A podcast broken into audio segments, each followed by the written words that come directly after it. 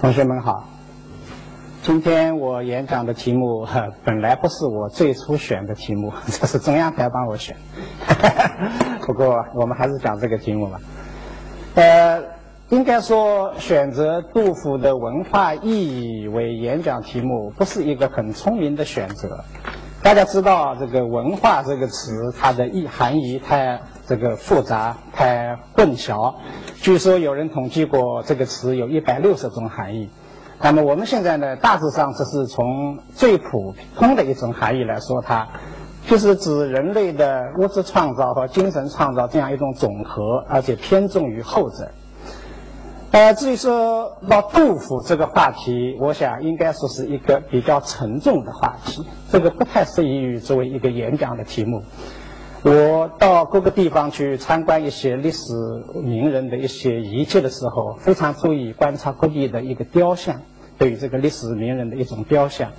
我觉得雕的好的就是唐代诗人中间，一个是四川江油李白纪念馆里的说李白的塑像，还有一个就是河南巩县杜甫陵园的那个杜甫的雕像。这个江油的那白那尊李白雕像，雕的是李白青年时代将要走出四川那样一种意气风发的那样一个形象，啊，配着一把剑，昂首阔步，非常像我们想象中间的李白。可是这个巩县的杜甫雕像呢，就像我们所想象的那样，是一个垂暮的老人，哎，愁眉苦脸，往下这个怜悯的看着苍夷满目的大地。一幅使人看了以后觉得很沉重。我们说杜甫一生当然并不都是这样子的，杜甫也有过他的青年时代，有过他的少年时代。我们在杜甫诗中间看到过他对自己青少年时代生活的一种种回忆。比如说他在《忆昔》这一首《壮游》这首诗里面，他回忆自己年轻时候曾经在山东、河南这一带游玩。他说是放荡齐躁间，裘马颇轻狂。春歌从台上，秋猎青丘旁。他那个时候春天在一个台上面唱歌，秋冬之际在城边上打猎，过的是一种裘马轻狂的生活。他甚至还有对更早年的生活的回忆。他在五十岁时候写过一首诗，叫做《百忧集行》，回忆他十多岁时候的情况。他说：“一年十五心上寒。”见如黄犊走复来，品前八月梨早熟，一日上树能千回。大意是说，他十五岁的时候，还像一个孩子那样的活泼，心完全是一个孩子的心灵，像一个小牛犊子一样的健壮，跑来跑去。他的院子里面有梨树、枣树，到了秋天，这些果实成熟以后，他一天爬上树去要一千回，不停地爬上去采着吃。我们可以看出，杜甫。在他三十五岁以前，曾经是一个裘马轻狂的青年；在他十多岁的时候，曾经是一个活泼健壮的少年。但是，假如我们现在有一位雕塑家塑造一个青年时代裘马轻狂的杜甫，像李白那样子，或者进而塑造一个少年时代的杜甫，爬在树上摘果子，看，给大家看说这是诗人杜甫，尽管你说明这是青年杜甫，这是少年杜甫，我想大家都不会认可。因为我们认可的杜甫就是那样一种忧国忧民的形象。宋代的黄山谷有一首诗写杜甫画像，里面有一句写的非常好，叫做“醉里眉转万国愁”，就是杜甫即使在喝醉的时候，那么他对天下的忧虑、天下的一种忧愁都聚集在他的眉间，都聚集在他的眉间。后人评黄山谷这一句诗，说是“壮尽子美平生矣”。就这一句话，把杜甫一生写透了。所以，我想，杜甫他的形象已经被历史定格为一位忧国忧民的这样一位这样一种形象。那么，杜甫这个话题，当然就必然是一个沉重的话题。一个沉重的话题要拿来跟青年朋友们讲，或者是对着电视机前面的广大观众来讨论，我想，这不是一个使人很愉快的话题。大家听了以后，也许会觉得有几分沉重。但是，正像古人所说的，宋代的严苍郎在他的《苍狼诗话》中也说：“我们读有些作品，他需要进入这样一种境界。”言语说，比如说读《离骚》，怎样是最好的读《离骚》呢？你一定要读到抑扬顿挫，读到涕泪满襟，读到你读了《离骚》以后泪如倾盆雨，把衣服都打湿了。这个时候你才真正懂《离骚》。我个人的阅读经验也是这样，我比最喜欢读的诗是那些读了以后使我肝肠如火、使我热泪盈眶那样一些诗。我觉得这个时候我受到最大的审美感动。那么。所以，我们今天尽管是讲这么一个比较沉重的话题，我希望大家还是能够耐下心来听我从容道来。下面我们进入主题。今天我想跟大家讲的有这样几点内容，主要是五个方面的内容。一，杜甫是中国文学史上，也是世界文学史上的大诗人，伟大的诗人。这一点似乎不用再讲，可以说地球人都知道，大家都知道。我们今天不讲，我们今天要讲的是杜甫在文化史上的意义，就是他的影响，他的意义早就溢出于文学之外，溢出于诗歌之外，是在整个文化史上这样一种意义。那么这一点我们从哪里来看呢？我想，我们首先从后人对杜甫的评价来看。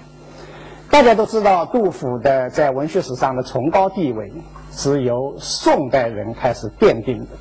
那么，我们先从宋人看起。北宋有一个政治家叫王安石，他是我心目中的一个人品最高尚的、理想最远大的那样一位政治家，真正是政治家而不是政客。王安石对杜甫就非常的尊敬。他在一首题杜甫画像的诗里面，他就这样说。他说：“推公子心，古意少；愿其公使从之游。”就是我推论一下，您的这颗心灵是古代也非常少有，非常高尚、非常伟大的一颗心灵。我非常希望你能够起死回生，让我跟你交友，让我做你的朋友。就是他对古代的这个杜甫啊，非常的仰慕，非常的仰慕。那我们再看南宋的著名爱国诗人陆游。陆游在读杜诗这首诗里面，他对杜甫的文学成就当然给予高度的评价。他同时对于杜甫的思想、对于杜甫的道德、对于杜甫在政治上的一些见解，都给予极高的评价。陆游甚至认为，假如杜甫有机会的话，他完全可能在政治上面有一番这个轰轰烈烈的作为。因此，这首诗最后说。后世待着诗人看，使我弗及空之阶。他的意思就是说，后代人仅仅把杜甫当做一个诗人来看，那么我对这一点呢感到非常的叹息，就是非常的不满。就是杜甫的意义远远的溢出于文学家、诗人之外。我们再看一下南宋理学宗师朱熹的评价。大家都知道，理学家，尤其是南宋的理学家。对于历史人物的评价是非常的严格，甚至是苛刻的。那么朱熹就是这样。我们看一部《诸子语类》，里面不受到他批评的历史人物是非常少的。哎，他认为在他们这种非常严格的道德标准的审视之下，很多历史人物都被他们无情的批评了。但是朱熹认为，中国历史上面有这样五位人物是伟大的人物。那么这五位人物是哪五位呢？第一是汉代的诸葛亮，然后是唐代的三位，一个是杜甫，一个是颜真卿，一个是韩愈，最后是北宋的范仲淹。诸葛亮和范仲淹这两位人物，我想不用我多讲，大家都很熟悉。哎，他们在政治上面，在道德上面有很高的建树，这是历史早就定评的。值得讨论的是唐代的三位，朱熹所提出来的。他这三位，他把这五个人称为五君子。那么唐代的三位君子中间，第一位就是杜甫，第二位颜真卿，大家也许知道他是伟大的书法家，颜体的创始人。但是颜真卿也是一位著名的忠臣烈士，他是为了坚决维持国家的维护国家统一，坚决反对这个藩镇的叛乱割据而被杀害的。被那个军阀李希烈杀害的正面的斗争，是一位忠臣烈士。那么第三位韩愈，大家当然他知道他是儒学史上的著名人物，他也是文学史上的大人物，这个文以载道的提出者。这个发动了唐代的古文运动。同时，韩愈在他一生的政治行为中间，每当国家有需要人有人站出来说话的时候，他他总是仗义执言，哎，奋不顾身的出来说话，多次被贬到南方荒原之地。那么这样几位人物，就是除了杜甫以外的四位，应该说他们在生平、在政治上面、在其他的行行动上面都有很多建树，唯独杜甫，应该说他不算是一个政治人物。杜甫一生在政治上的建树几乎没有多少可以值得提起的东西，因为他根本没有得到过那样的机会。他要报效祖国，他要忠于朝廷，他反对叛乱，但是历史没有给他多少机会。他除了在苏中朝里面偶然的仗义执言，从此受到朝廷疏远以外，其他时候始终是默默无闻，甚至很多时候他已处于民间。但是就是这样一位人物，为什么也得到了朱熹的高度赞扬？为什么在朱熹看来，杜甫可以跟诸葛亮到范仲淹这样一张名单中间，他能够占有一席之地？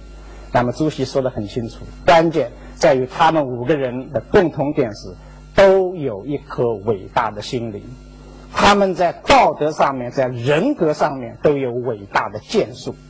朱熹的原话这样说的：说他们都是光明正大、磊磊落落，这样一种人格上面成为楷模的人物。这显然已经不是一种文学的评价，而是一种文化的评价。再到后来，到了近代，那么闻一多先生曾经写过一篇文章，就叫做《杜甫》。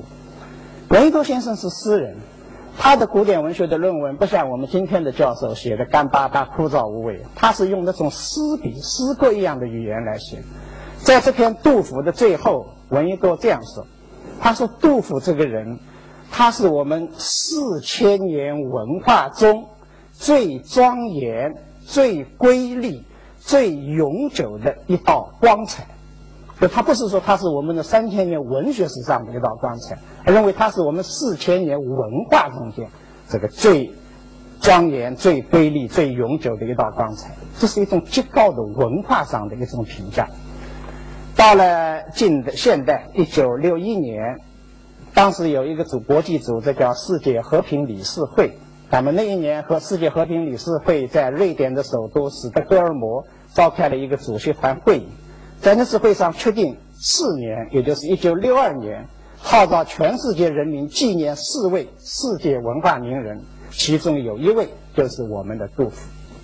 四年一九六二年，在北京以及世界各地都举行了轰轰烈烈的纪念杜甫诞生多少周年的一个大。盛大的纪念活动，由此可见，从宋代一直到现代，啊，从中国到外国，人们都认可杜甫的意义，却不是仅仅限于文学史，他确实是一个文化史上的伟大人物，他的意义是属于整个中华文化。那么，这是我要想讲的第一点内容。下面讲第二点。我们说，为什么杜甫能成为？中华文化的一个代表性的人物，他在哪些方面起的这种代表作用呢？这里我们必须要稍微推说一下中华文化的一个核心精神。我个人认为，中华文化虽然博大精深、内涵非常的丰富，但是它的最主要的一个特征就是它的人本精神，它始终是一种以人为本的。以人为一切价值判断的出发点的这样的一种文化，这跟世界其他民族的文化是有一点区别的。我们从中国远古的神话看起，在世界各民族的神话中间，很多的主要的人物都直接是天上的神灵。希腊神话中间那些诸神都是住在奥林匹斯山上，他们在天上俯视着人间，他们为人间。恩赐幸福，也甚至为人间带来灾难。但是在中国古代的神话传说中间不是这样。我们的大禹治水，我们的女娲补天，我们的后羿射日等等，这些里面的主角，他都是人间的人，他都是人间某些具有非凡本领的、建立了丰功伟业的这样一个杰出的人物，是某些氏族首领的一种代表。然后由于他们为为造福于民或者为民除害，所以他们的人格就升格为神格，这样才构成了中华的神话谱系。所以在先秦的时代，虽然诸子百家争鸣的很厉害，各种思想流派各自提出不同的观念，但是我觉得他们有一个共同的精神，就是当他们思考问题的时候，不管是社会还是自然，他们最后的落脚点都在人，他们的出发点也在人，这是一种人本的文化。人本的思想，呃，先秦这个诸子百家中间，大概对后代影响最大，也是对我们中华文化成为一个主流的，可能就是儒家和道家。这两派虽然互相论争，看上去好像水火不交融，但是他们的共同点就是刚才说的，非常重视人。所不同的是，道家所重视的是个体的生命的价值，而儒家更重视的是群体的利益。儒家是重视个体基础上面，更重视群体，一个家族、一个宗族乃至一个民族、一个国家的利益。那么这两点，一这一方面，儒家跟道家是互补的，是相辅相成的。由于中国古代，我们这个中华民族的先民们，他们所处的自然环境不是非常的优越，啊，他们不能像印度人那样在热带地区，这个谋生、维持生命非常简单。而我们在黄河流域，在那个水深土厚、气候也不是很温暖的地方，在这样一种自然环境下面，又有滔滔的大河需要治水，不治的话会有水患，所以对中华民族来说，完全太强调个体生命而忽视群体利益的话，是不利于我们这个民族的生存，也不利于它的这个繁衍，因此就。儒家为代表的这样一种伦理观念，这样一种道德理想，就历史的被选择为我们这个文化的核心。就是道家是一种补充，儒家是核心。这不是由于说孔孟怎么样怎么样宣扬某个杰出人物奋斗的结果，这是一种自然的选择。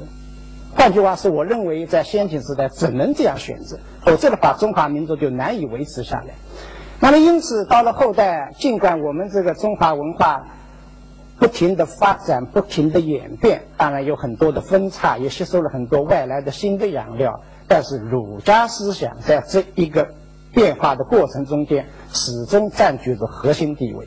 儒家思想的丰富演变，基本上就是中华传统文化演变的一个主要的脉络。当我们从这个角度，我们来看一看杜甫在这一个过程中间，他是起了什么作用，或者说他有何种代表性？我们回顾儒学的发展史，基本上被认为主要有这么两大流派，一派被称为是汉学，一派被称为是宋学。这是清代的这个儒家提出来的，就是古代一派是代表性的是汉代的儒生们，他们所做的工作主要是对儒家经典进行阐释，哎，从训诂意义上面进行阐释。而宋代的理学家们呢，最主要的是从义理的方面，从哲学的角度对儒家一些原理进行追问，进行更哲学化的一些演绎推论。在这个两个主要的高潮之间，唐代应该说是处于一个低潮阶段。我们不管看哪本思想史，哪本儒学发展史，唐代占的地位都不高的。唐代前不能比汉人，后不能比宋人。那么，请问？儒学的发展在唐代停顿了吗？唐代有没有值得注意的儒学的代表人物？钱穆有一个观点，台湾的钱穆，钱穆在一本书里认为，唐代有的。唐代两个最主要的儒学的代表人物，一个是杜甫，一个是韩愈，很有趣，两位都是文学家。那么我们看一看，我们韩愈不谈，我们看看杜甫，在何种意义上面，杜甫我们能够说他？对于唐代的儒学发展起了很大的作用呢。大家一提到儒学的发展，提到唐代，马上就会想到唐初的五经正义。啊，有的同学也许不同意我的观点，说唐代儒学有发展啊，我们的五五经正义就是唐初编定的，孔颖达他们撰写的嘛。但是，我想说，五经正义尽管是长期以来在封建史，一直到我们现在还是十三经注释中间最重要的读本，但是。五经重义中的观念，一些义理，基本上都是从汉儒那里来的，它没有很多的在学理上面的新的阐发，也可以说儒学的发展到了初唐，由于出现了五经正义以后，基本上停滞。但是杜甫不然，杜甫是用他的一个生命，用他一生的实践行为来丰富了、充实了儒家的内涵。儒家学说从本体上来说，它是一种实践的哲学，它非常重视的是人的行为、人的实践。所以我们看孔子也好，孟子也好，青年时代、中年时代，当他们年富力强的时候，都不写书的，不搞著作活动。他们忙得凄凄惶惶，奔走于天下，主要是从实践的角度推行他们心目中间的道。等到最后觉得道之不行，以知之以道不行了，最后年纪也大了，才回过来写著作，把他们的学说用著作的方式流传后人，扩大影响。他从本质上最强调的是实践，强调的是人生前的行为，生前的一些建树。那么从这个意义上说，我们说杜甫正是最好的体现了儒家，甚至是发扬了儒家这种精神的一个历史人物。我们看举几个小例子：儒家重视仁政，重视仁爱思想，主张在天下推行仁政。那么杜甫用他的诗歌是不遗余力的在鼓吹这样一种思想，在宣扬这样一种理想。儒家谴责贫富不均。啊，认为社会上贫富不均是社会最大的危害，而杜甫对于这种现象也是进行了非常严厉的批判。尽管历代揭露民生疾苦、揭露贫富不均的好的文学作品相当多，但是我想大家肯定都认可杜甫的那两句是“朱门酒肉臭，路有冻死骨”，是在这一方面描写的最为惊心动魄的名句。以至于我们凡是听到这方面的事情，首先要想到这两句句子，就是他对这方面体会的最深切。那么再譬如，儒家强调以下之列，儒家强调我们民族要有一个民族的尊严，要维护民族的利益，在跟外民族的关系中间要注意维护本民族的利益，也要维护本民族的尊严，强调要反对侵略，维持我们这个民族这个国家的独立性。那么这一方面，杜甫也是做得非常好的。安史之乱以后，因为安史叛军很快的就占领了长安，无数的唐朝的大官都投降了，都变节做了安史的叛军，做了一个伪王朝的伪官，包括当时的宰相陈希的驸马张继等人都这样。杜甫的好朋友王维等人也这样做，唯独杜甫，唯独这个官居从八品下的，真正是一个小官，芝麻绿豆官。这么一个小官的杜甫，他是坚持了民族气节。当然，杜甫在长安因为官太小，也没有受到安史之乱、安史叛军太多的注意，仅仅是把他关在那里。但是他却冒着生命危险逃出长安，逃过唐军跟叛军交对峙的那样一片战场，然后逃归唐朝临时政府所在地。这样一个举动，当时其他人都没有过，只有一位杜甫这样做。所以在这些方面，杜甫确实是身体力行的体现儒家的精神，用他的实践展示了儒家的一种道德风范。所以，我觉得我完全同意钱穆的那一个观点，在唐代的儒学发展史上，杜甫是一个不可忽略的人物。他用他的行为来阐释了儒家的精义，说明了儒家心目中间的道德规范应该是什么样子。那么这是一个方面，另外一方面，儒家非常重视修身养性，这一点好像因为长期受批判嘛，大家觉得这好像是一个应该否定的命题，实际上不然，这一点是非常重要的。在一个文明的高度发达的社会里面，它的基础是什么？应该是文明的个体，是一个有道德自觉的一个个体。个体不应该是受到外在力量的强制，在做一些符合道德的举动，他应该是发自内心的、内心的一种自自律，这样才好。所以儒家非常重视个体的一种道德建树，崇扬一种人格精神。那么这一点上面，杜甫可称是一个典范。杜甫可称是一个典范。我们看到在孟子中间所这个提出来的那样一种大丈夫精神。富贵不能淫，贫贱不能移，威武不能屈，这样的一种大丈夫精神，在如果在历史上取一个名人来看，是谁呢？我觉得杜甫，杜甫非常好的实现了这一点，体现了这一点。在这里，我想特别请大家注意杜甫的身份。中国历史上面仁人志士不少，哎，也可以，我们可以开出一张长长的名单来。但是这张名单中间的大部分人都是在政治上面有比较重要地位的那样一些人物，哎，这些人物在国家危难的时候，他承担起天下的责任。唯独杜甫是一个例外，杜甫一生基本上是一个平民身份，他经常自称自己是杜陵布衣啊，杜陵有布衣，他又自称是少陵野老。布衣也好，野老也好，就说自己不过是民间的一个普通人，一个平凡的百姓。但是他就在他的这个身份上面，以一个布衣的身份，展示了一个儒家所崇扬的一种人格典范。那么这一点，我觉得有特别重要的意义，因为对于我们普通人来说，你如果号召大家学习诸葛亮、学习范仲淹，当然有意义，有价值。但是大家会觉得难以学，他们距离我们太远了，他们的地位太高了，而且我们一般人可能一辈子也没有那样的机会给我们展示这一方面的建树。一般人这是一个普通人过平凡的一生，普通人过平凡的一生能不能实现道德人格的完善？可以，那就是杜甫，那就是杜甫。儒家本来是主张人皆可以为尧舜。就是孟子说，凡是人都可以成为尧，成为圣，都可以成圣。为什么？因为人性善，人的本性就是善良。到了后来，明代王阳明就甚至主张说，满街都是圣人。我看去，满街都是善良的人，这些人都可以成为圣人。假如我们对圣人的这个定义取一个很严格的定义，很高的标准，像朱熹那样高的标准，那么也许有人会问王阳明。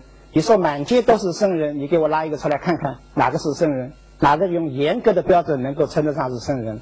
我想，对于这样的问题，我们至少可以去请出一位人物来，那就是我们的杜甫，他就是平民中间的一位圣人。虽然本人主要是一种平民的身份，但是他是一位圣人。那么，这是我要讲的第二点，就在这一点上面。在以人本精神为核心内涵的中国传统文化中间，杜甫是一个代表人物。下面讲第三点，杜甫不仅仅是体现的儒家的一些道德的伦理观念，他还用他的行为丰富了这种内涵，甚至使他变得更加切实可行。这也是对儒学、对传统文化的一个重大的贡献。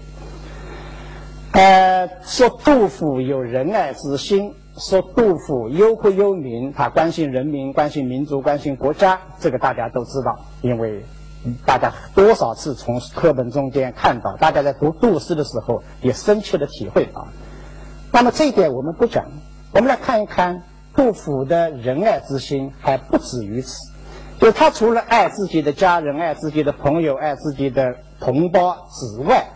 他的这个仁爱之心还推而广之，扩展到更大的范围。比如说，爱其他民族的人，在盛唐时期，经常发生边境战争，就是以盛唐为唐为一方，以其他少数民族建立的其他政权为一方之间发生战争。这些战争的性质很难确定，但是至少有几场可以肯定，唐帝国所发动的战争是非正义性质。比如说跟南诏的战争，啊，盛唐时候讨伐南诏，南诏是在云南地区的一个少数民族建立的政权。那一次，不管从《新唐书》《旧唐书》还是从《资治通鉴》来看，应该说都可以肯定错在唐，错在唐，屈在唐。那么唐对南诏发动战争以后，又多次失败，打败仗。在这种情况之下，当时很多人，包括很多有名的诗人。都被鼓起了一种谬误的爱国倾向，大家鼓吹啊，我们要对南，要要打南诏，要把它打败。这些诗歌的作者包括高适，包括楚光熙都在内，都有类似的诗。唯独杜甫是非常清醒的看到了这一场战争并没有正义性质，而且也只有他清醒的看到了这一场战争对于人民的和平生活带来的巨大的破坏。所以他写出了《兵车行》，《兵车行》的诗在当时其他人都写不出来，只有杜甫。就是他的仁爱精神，他觉得外民族、异民族的人也是人，我们的仁爱之心也要施救于他们，我们应该跟他们之间保持和平。它是一种仁爱之心的也推广。那么除此以外，杜甫除了爱人以外，爱人本来是儒家所主张的，儒家认为人是什么？人就是爱人。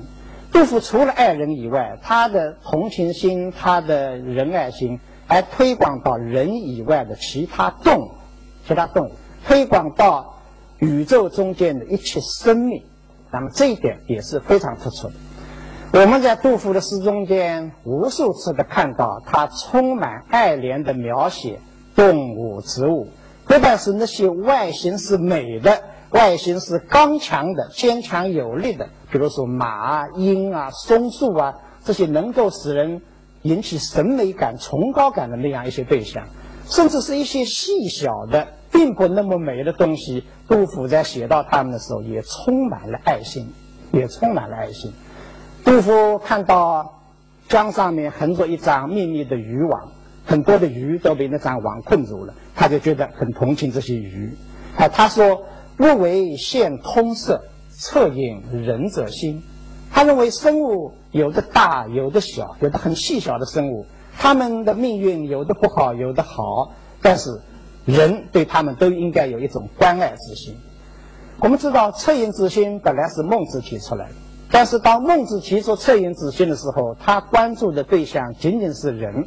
他说有一个小孩子将要掉进井里去了。那么我们大人看到了都会产生恻隐之心，觉得一个小孩子快要掉下去。他关注的仅仅是人，而杜甫关注的却推推广到所有的生命，宇宙间一切的生命。有些作品，杜甫的有些作品，他描写生物的时候，可能有一种隐喻或者象征意义在内。比如说他在成都的时候，他曾经写诗咏过病白、病菊、枯中、枯南。就是用那些生了病的柏树和橘树，以及枯萎的棕树和楠树。那么关于这一组诗，后来很多作家都说，这实际上是隐喻或者说是象征，遭受战乱之苦又忍受沉重的苛捐杂税的那样一些劳动人民。劳动人民在生活的沉重的负担下面奄奄一息，所以好像是垂死的那些植物。这也许是对的。但是杜甫还有很多诗歌里面并没有这样一种隐喻意义，他关注的就是这个细小的生命本身。有一次，他坐了船从一条河上经过，看见船前一群小鹅游过，幼年的鹅是黄色的。他说：“这个一群酒，这个黄鹅儿黄似酒，这个小鹅的颜色像黄酒一样的纯黄色的，对酒爱新鹅。他对这一群鹅非常的喜欢。他下面就问他。”你们这些鹅因为很小嘛，翅膀也很小，在江间的波浪中间能游泳吗？这个下了雨以后，这个雨战胜了你们的羽毛以后，你们还能浮在水面上面吗？最后又关心说，等到黄昏来临了，狐狸出来了，你们的安全怎么办呢？要不要被狐狸抓去呢？这完全是对一些细小生命的一种同情，一份呵护，一份呵护。我觉得把仁爱之心从人。推广到普通的生物，这本来是儒学的一个发展，儒学的一种发展方向。因为大家都知道，到了宋代，理学家张载提出一个有名的一个命题，叫做“民胞物欲”，民无同胞，物无欲也。就他的意思就是说，老百姓所有的人民都是我的同胞兄弟，而所有的生物生命都是我的朋友。那么这样一种精神在理论上面是由宋人才阐发出来，但是在文学中间，唐人杜甫早就有他的美丽诗篇广泛的加以引用。我觉得这是杜甫对儒学思想的一大贡献。另外一点，杜甫也以他本人的行为和实践，使儒学所提倡的那种仁爱之心变得更加切实可行。在这里，我们要稍微把中国的古代的仁爱、仁义精神跟西方的博爱等等稍微做一些对比。我个人认为，西方的那些博爱精神，它最初的来源都是宗教。来源于宗教的博爱精神本身当然是一种很可贵的一种价值观、一种伦理观。但是我们推到它的最初的起源，最初为什么会有这种博爱精神？它一个是服从于神灵的指点，是神灵叫你要博爱；还有一种就是对于人类祖先所犯下的那个原罪，就亚当夏娃就犯了原罪，对原罪的一种赎门。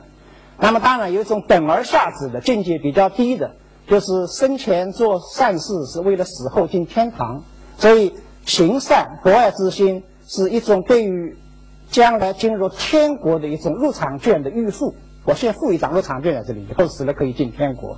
但是中国中华民族的仁义之心不是这样。儒家强调仁义礼智根于心，都是从内心自然流露出来、自然生发出来。孟子有一个很好的判断，他说：“老吾老以及人之老，幼吾幼以及人之幼。”就是我们的仁爱之心，首先是由于我关爱自己的家人，我敬爱自己的老人，孝顺自己的老人，推而广之，我也爱其他人家的老人。我爱自己的孩子，推而广之，我也爱普天下的儿童。它是一种由近及远，由亲及疏这样一种自然的情感流动。我觉得这样一种流动，在这个意义上面生发出来的仁爱之心，它更自然。更符合人的本性，也更切实可行。而杜甫他的诗篇、他的行为，就很好的阐释了这样一种伦理价值观。我们看杜甫他在诗歌中间很多地方都同时记写到他本人以及他的家庭所遭受到的一些不幸，他他产生了一些痛苦，同时往往又延伸到普天下的百姓。当他到奉先去去探亲的时候，突然发现家里的最小的儿子已经因挨饿而去世了，饿死了。他当然非常悲痛，啊，非常悲痛，因为小孩子啊饿死了，他也感到非常惭愧，觉得自己身为父亲，居然没有为他提供足够的食物，使他饿死了，很痛苦。但是在与此同时，他马上又想到了普天下还有很多比我更贫困的人，他们那些失业之徒。他说的失业之苦，就失去了田地的农民。他想到在边疆前线戍守的那些兵将士，他们遭受的痛苦比我更加厉害。所以他就把这个关怀之心从家庭扩展到整个民族、整个国家。当他自己在暴风骤雨之夜，他的茅屋被刮破了，雨漏下来了，自己不得安眠，床上都是潮了。这个时候，他想到的是。安得广厦千万间，大庇天下寒士俱欢颜。风雨不动安如山。他希望的是，不仅仅是我一个人拥有一所牢固的、安稳的一所茅屋，有一个容身之地，更希望普天下穷人都能够有这样一个安居乐业的地方。所以，他的仁爱之心是推广出来的。我觉得最典型的作品是杜甫乾元年间在铜鼓写的那一组诗，那一组诗叫。乾元中，寓居铜鼓县，作歌七首。那个时候，杜甫从甘肃的天水向四川的成都逃亡，因为他生活过不下去了，想逃到成都去。途经这个铜鼓，铜鼓就是现在天的甘肃的成县，在那个宝成铁路上面，我到那里去看过。那么，杜甫到了铜鼓以后，正是寒冬腊月，他在那里停留了一个月。他的生活陷入了绝境，他在那里写了七首诗。我们看看这七首诗的顺序。第一首说：“有客有客字子美，白头乱发垂过耳。”就是说我哎有一个客人，他叫杜子美，他已经白发苍苍了，他生活非常的潦倒。第二首就写到他的家人，写到他为了要给家人找一些东西充饥。他就拿了一个铁铲到冰天雪地中间去挖一种野生植物，叫黄毒的，挖黄毒的块茎，要想把这个东西带回去给家人充饥，可惜没有挖到多少。回家以后是男声女吟四别尽，给家里的一家老小都在那里饿着呻吟，靠在墙壁上面，说话都说不动。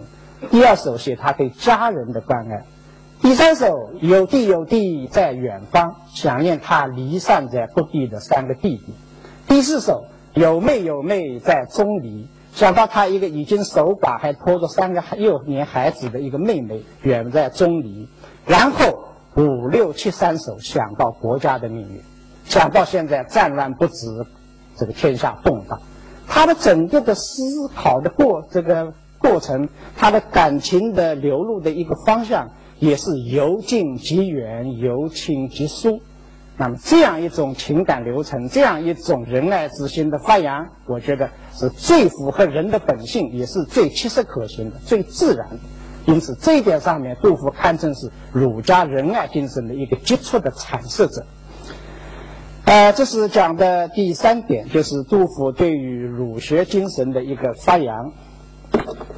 第四点要想讲的，中华文化它最后沉淀的内容是什么？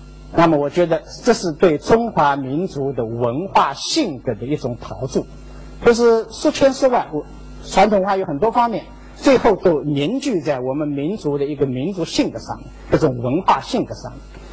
当然，熔铸成一个民族的文化性格，不是某个人的贡献，也不是一朝一夕之事，这是在很长的历史时期内有很多的人物共同努力的一个结果。那么，我现在要说的是，杜甫在这个过程中间，他是有杰出贡献，他本人就是他本人的行为、本人的表现、本人的诗篇，就是我们中华民族民族性格的一个组成部分。那么我们来下面来讲一讲这一点，这一点应该说也可以看作是对刚才讲的那两点内容的一个总结，所以我们讲的简单一些。我想有这样三点：第一，中华民族极其重视群体利益，极其重视国家民族的利益，他们崇尚一种把群体利益看得比个体利益更加高的这样一种精神境界。那么这一点，我觉得杜甫是一个杰出的代表。我们只要看到杜甫这个人有一个很比较奇怪的举动，以致后人经常感到迷惑、感到困惑，就是他虽然身居下位，啊，很多时间就是身在民间，但是他却始终对于国家的命运、对于朝廷的政治非常的关心，甚至在那里出谋划策，指出很多地方应该补补救的，怎么样子才能补救，怎么预防。一句话，他对民族国家的前途充满了一种忧患感，而忧患感它的基础是责任感。就他虽然在民间，但他觉得自己对国家负有不可推卸的责任。宋代的范仲淹有两句名言：“先天下之忧而忧，后天下之乐而乐。”那么前面一句“先天下之忧而忧”，我觉得最形象的体现这一句话的，就是杜甫以及他的作品，一部杜诗。很多作品可以看作是先天下幼儿园的具体的表现，这是中华民族民族性格的一个一个特点。第二，中华民族虽然主张仁爱，呃，主张仁爱，同时也主张宽容，宽容精神。孔子曾经对他的弟子说过：“吾道一以贯之。”我的学说有一根红线可以贯穿它的。那么他的弟子陈升就很好的理解说。夫子之道，其忠恕而已。就是孔子的道的核心内容是忠和恕，恕就是宽恕。中华民族有一种宽容精神，有一种宽容精神。对于异族的文化，对于异族的风俗习惯，我们都是用一种很宽大的胸怀容纳它、接纳它。中国历史上没有发生过宗教战争。啊不像很多国家都有宗教战争，中国历史上很多宗教并行不悖，都传进来了，但是没有发生过宗教战争。这和中华人民民族的宽容性有很大的关系。那么杜甫就是这样一位人物。我刚才花了很多的篇幅讲杜甫对于儒学的依恋，对于儒学的贡献，但是也不可否认，杜甫对于其他的学说，对于道家。对于佛家的思想，他也都是很尊敬的。他不排道，不排佛。杜甫跟很多道人、僧人都有很密切的交往，跟他们结为好朋友。杜甫有一首诗，我觉得很有趣。他写他到一个寺庙中间去听一位高僧讲道理，讲一个《紫观经》，呃，儒的佛家的一个重要经典。他听得很好，哎，觉得这个经讲得很好，道理很深奥，很对。但是他后面说：“妻儿待你且归去，他日葬礼来细听。”他说：“我虽然崇尚你这个佛家道理，觉得你讲得很透很好，但是我现在首先要回去照顾一下家人的生活，家里的妻儿等待我去给他们提供米，他没饭吃了。回去做了这个事情以后，他的葬礼来细听，我将来有空了再到你这里来细听。所以他对于这个其他宗教的一个态度就是这样的，很尊重，很宽容，同时又不违背他以儒家为安身立命之本这样一个基本立场。所以这样一种宽容的态度，我觉得这正是中华民族民族性格的一个特点。那么第三，我们讲宽容也不是无原则的宽容。孔子曾经说过：“乡愿不止贼也。”就是那些不讲是非的、不讲爱憎的、没有是非感的老好人，孔子称之为乡愿。乡是家乡的乡，愿是愿望的愿。孔子这是不知贼也，这是对道德有巨大损害的一种行为。他是坚决反对乡愿。就是我们主张仁爱、主张宽容，都是要有原则的，在原则立场上面，我们对于那些丑恶的思维是应该要憎恨、要批判它、要消灭它。那么这一点在杜甫。的身上也有很好的体现。杜甫因为爱人民，所以他对那些损害人民的势力、种种丑恶现象，他是不遗余力的进行批判，哪怕这个批判的矛头要涉及到君主、涉及到高官，他一概不回避，一概不回避。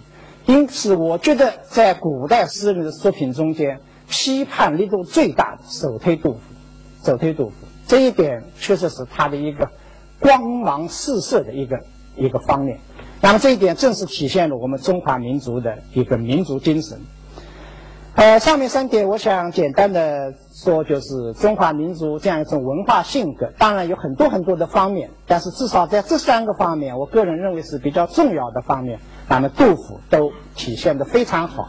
他本人以他一生的行为参与这种民族性格的组成，同时又使之变得更加丰富、更加生动化。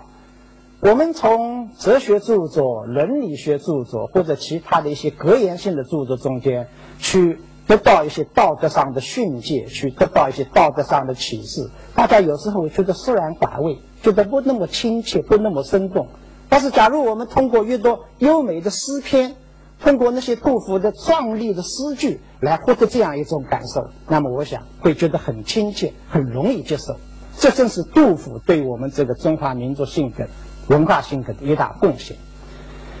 最后一点，谈一谈从文化的意义上面来看，文化的角度上来看一看杜甫对后代的影响。我们说一位杰出的历史人物，我们为什么认为评价他为杰出的历史人物？为什么评价杜甫为诗圣？我们主要是看他的影响。杜甫对于一部诗歌史的影响，当然不用我今天再说，这也不是我们的话题。可以说，从产生杜甫以后，中国古典诗歌就再也不能摆脱他的影响。随便你什么人，你怎么写诗，他的影响已经潜在的含在一部诗歌史中间了。这个我们就不用再谈了。我们看一看在文化上面，就在诗歌以外的一些文化领域的一些影响。杜甫一生因为飘零各地，走过许多地方。他的死亡、他的去世、他的安葬，至今都是一个谜。他到底是怎样去世的？他安葬在什么地方？现在还是学术界讨论的一个话题。所以现在在中国各地留下了很多杜甫的遗址，杜甫的坟墓就有八座之多，有八个地方有杜甫的坟墓，其中有四个地方，就是湖南的耒阳和平江，还有河南的巩县和偃师。这四个地方的杜甫墓都被当地人认为是真的，真的很厉害。大家都说这里才是真正的杜甫的坟墓。这说明什么呢？就说明很多地方的人民都非常希望这位伟大诗人是安息在我们这个地方，安息在我们这个家乡。那么当然，更加著名的就是成都的杜甫草堂。我到每次到成都去，都一定要到杜甫草堂去去朝圣。去朝圣，杜甫草堂现在是一个非常美丽的一个花园，一个园林，它里面亭台楼阁、花木扶疏，非常优美，境界非常好。当然，杜甫生前没有住的这么好。杜甫生前住的草堂，就是他在《茅屋为秋风所破歌》里描写的那个破草房。那么，为什么现在会有这么一座园林被称为杜甫草堂呢？文革以后有一句流行的话，现在年轻人可能不太知道，叫做“落实政策”。那时候很多右派分子啊，很多被打倒的知识分子又恢复原来的职务了。我们的我我的先师陈千帆先生在武汉大学已经叫他退休了，又匡阳明校长又把他请来当教授了，恢复了他原来的职务了。这当然也要恢复他原来的物质上的一些待遇，这叫做落实政策。我想，成都草堂。呈现出今天这样的规模，这是后代的人民为杜甫落实政策，为杜甫落实政策。可是后代的人民觉得我们的伟大诗人不应该住在一个漏雨的破草房里，他应该住在一座安静的、优雅的一个园林里面，让他对着花木、对着亭台楼阁，更好的写他的诗篇。所以，成都草堂已经成为我们中国文学史上的一块圣地。这。是杜甫在文化上的一个巨大的影响。与此同时，杜甫的影响也深入到其他的艺术领域。我们现在看到很多的书法作品是写杜诗，很多的国画绘画是以杜诗为题材，这个非常多。我就在成都草堂里就看到过五十多种，就是历代名人的书画都是以杜诗为题材的。杜甫的影响，或者说杜甫的光辉，还照耀在祖国的大好河山上面。杜甫一生走过很多地方，写过很多优美的诗句来吟咏我们的大好河山。当大家登上山东的泰山的时候，你会看到很多地方都刻着杜甫望岳中间的句子。哎，他那个“齐鲁青未了”，他那个“会当凌绝顶，一览众山小”那样的句子，到处都刻着，很多处。换句话说，即使你没有刻在那上面，那么我们一个稍微有点文化常识的人登上泰山，你的心中自然会浮现出来“一览众山小”那样的句子。假如你再走到洞庭湖畔的岳阳楼，看到岳阳楼里面，当然马上就会看到他引用洞庭湖的句子：“吴楚东南坼，乾坤日夜浮。”一句话，杜诗他所吟咏过的祖国河山，两者已经聚为一体。中国人游览山水有一个观点，总是觉得有人文内涵的景点啊更有意思，哎更有趣味。我不喜欢袁子才袁枚的诗，但是袁子才有一句诗说的很好，他说：“江山也要伟人扶，就江山也需要名人的扶持。”我觉得。杜甫当然也有李白，他们是引用过的祖国的大好河山，就由于那些杰出的诗篇而有了一种文化的意义，它不再是一个纯自然的东西。这是杜甫的一大贡献。当然，杜甫对后人在后代的更大的影响，是对于后人一种人格塑造或者道德建树上，这方面的影响更加大一些。一部杜诗。几乎可以用一句话，就是“国家不幸，诗家幸；妇道沧桑，巨变功”来概括。就是伟大的诗篇，往往产生在不是一个和平幸福的年代，恰恰产生在国家多灾多难的时候。这个时候，文学的任务、诗歌的任务才凸显出来，杜诗的意义也是这样凸显出来。因此，在后代，每当中华民族遭受到危难困苦的时候，这个时候，杜诗就成为人们的精神食粮。从宋代以后，无数的爱国志士都是从杜诗中间吸取营养、吸取力量。我们看北宋将要灭亡的时候，有一个爱国名将叫宗泽。宗泽因为抵抗金金军没有机会，呃，朝廷制奏他，他没有办法渡过黄河去杀贼，所以他最后临终时候就是吟诵。出师未捷身先死，长使英雄泪满襟。吟咏杜诗。李纲同样的，在他担负起保家卫国的责任的时候，亲笔题写杜诗送给他的朋友，以此鼓励他的朋友。当然，最明显的例子就是南宋末年的文天祥。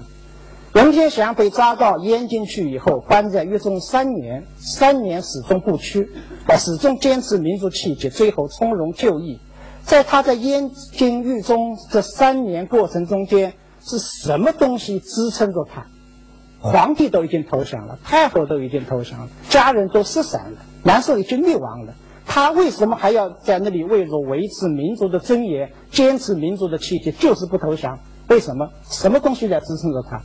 文天祥在他的《正气歌》中写道：“烽烟展书读，古道照颜色。”我在一个刮着大风的屋檐下面，就是在监狱里面展开一本书本来读。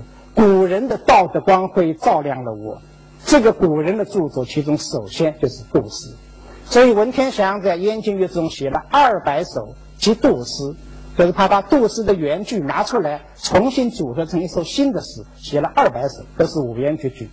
这是说明一部杜诗就是支撑着文天祥的一个精神源泉，一部作诗也就是文天祥的民族气节的一个核心内涵。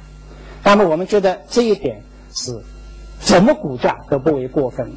我曾经听很多位前辈说过，当抗日战争胜利结束的时候，日本投降的消息传来的时候，那时候很多流亡到四川的，在重庆、在成都的前辈。大家听到这个消息的时候，不约而同地吟诵起了一首诗，就是杜甫的那首《闻官军收河南河北》：“剑外忽传收蓟北，初闻涕泪满衣裳。”这个时候，大家觉得最能表达我们内心的，就是杜诗，就是杜诗。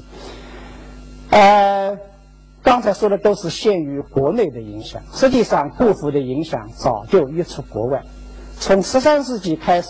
杜诗就在我们的东亚邻国进行广泛的传播，韩国、越南、日本。到了一四八一年，韩国就出现了首部世界上首部完全把杜诗翻译过去的一部著作，叫《杜诗宴集》，就完全译成了韩文，完全译成了韩文。所以杜甫的影响早就溢出国界，他是一个世界文化名人。我们甚至在我们所不太喜欢的。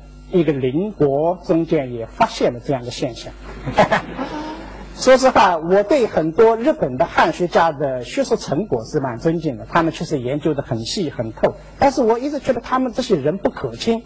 但是有其中一位有是例外，这个人的名字叫吉川信次郎。大家不知道有没有听到过？吉川信次郎是一辈子研究杜诗的一个专家，他研究杜诗研究了一辈子，写了很多关于杜甫的著作。那么在他临终之前，就他快要去世的那那个那个时候，就是大概一年以前或者两年以前，他专程到中国来，要到河南的巩县，到杜甫的出生地去朝拜。他专门为此做了用白布做了一件长袍，是他理解中的唐朝人所穿的礼服，他想是那样子，用白布做了一件长袍。他准备到了巩县杜甫出生地以后，就穿上这件长袍来行礼。可惜那个时候文革还没有结束，他到了郑州以后，在那里停留了好多天，提出要求，我们的当局不同意，因为那时候规定，大家也许不知道，那时候县以下外国人是不许去，巩县是一个县，所以吉川信次郎没有能去成，最后很失望的回去。有这一件小事，我就觉得吉川这个人，吉川教授吧，很可亲，很可亲，说明我们杜甫的光辉已经照亮到那里了。把日本人都感化，都感化。那么西方人民当然对我们的古典文学比较隔膜，但是我也注意到有一个美国现代诗人叫做雷斯雷克斯雷斯雷克斯罗斯。雷克斯罗斯曾经说过这样一个有名的判断，这是我们系的呃我们南大外文系的张志清教授告诉我，他翻译过他的诗。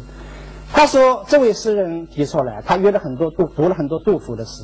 他认为，杜甫的价值，杜甫所关心的是人跟人之间的爱，人跟人之间的宽容和同情。他又认为，只有这种品格，才能最后拯救我们这个世界。最后拯救世界的不是高科技，不是其他东西，就是人跟人之间的爱、宽容和同情。他又认为，孕育了杜甫的。就是有这样一种品格的杜甫所孕孕育他的这样一种文化，当然也就是我们中华传统文化，比孕育了荷马史诗的希腊文化更加伟大。因为荷马史诗中间缺乏这种精神。这当然是外国朋友对我们杜甫的评价，我们我听了至少感到很高兴。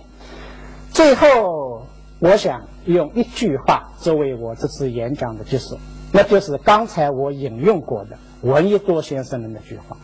杜甫确实是我们四千年文化中最庄严、最瑰丽、最光、最永久的一道光彩。我的演讲完了，谢谢大家。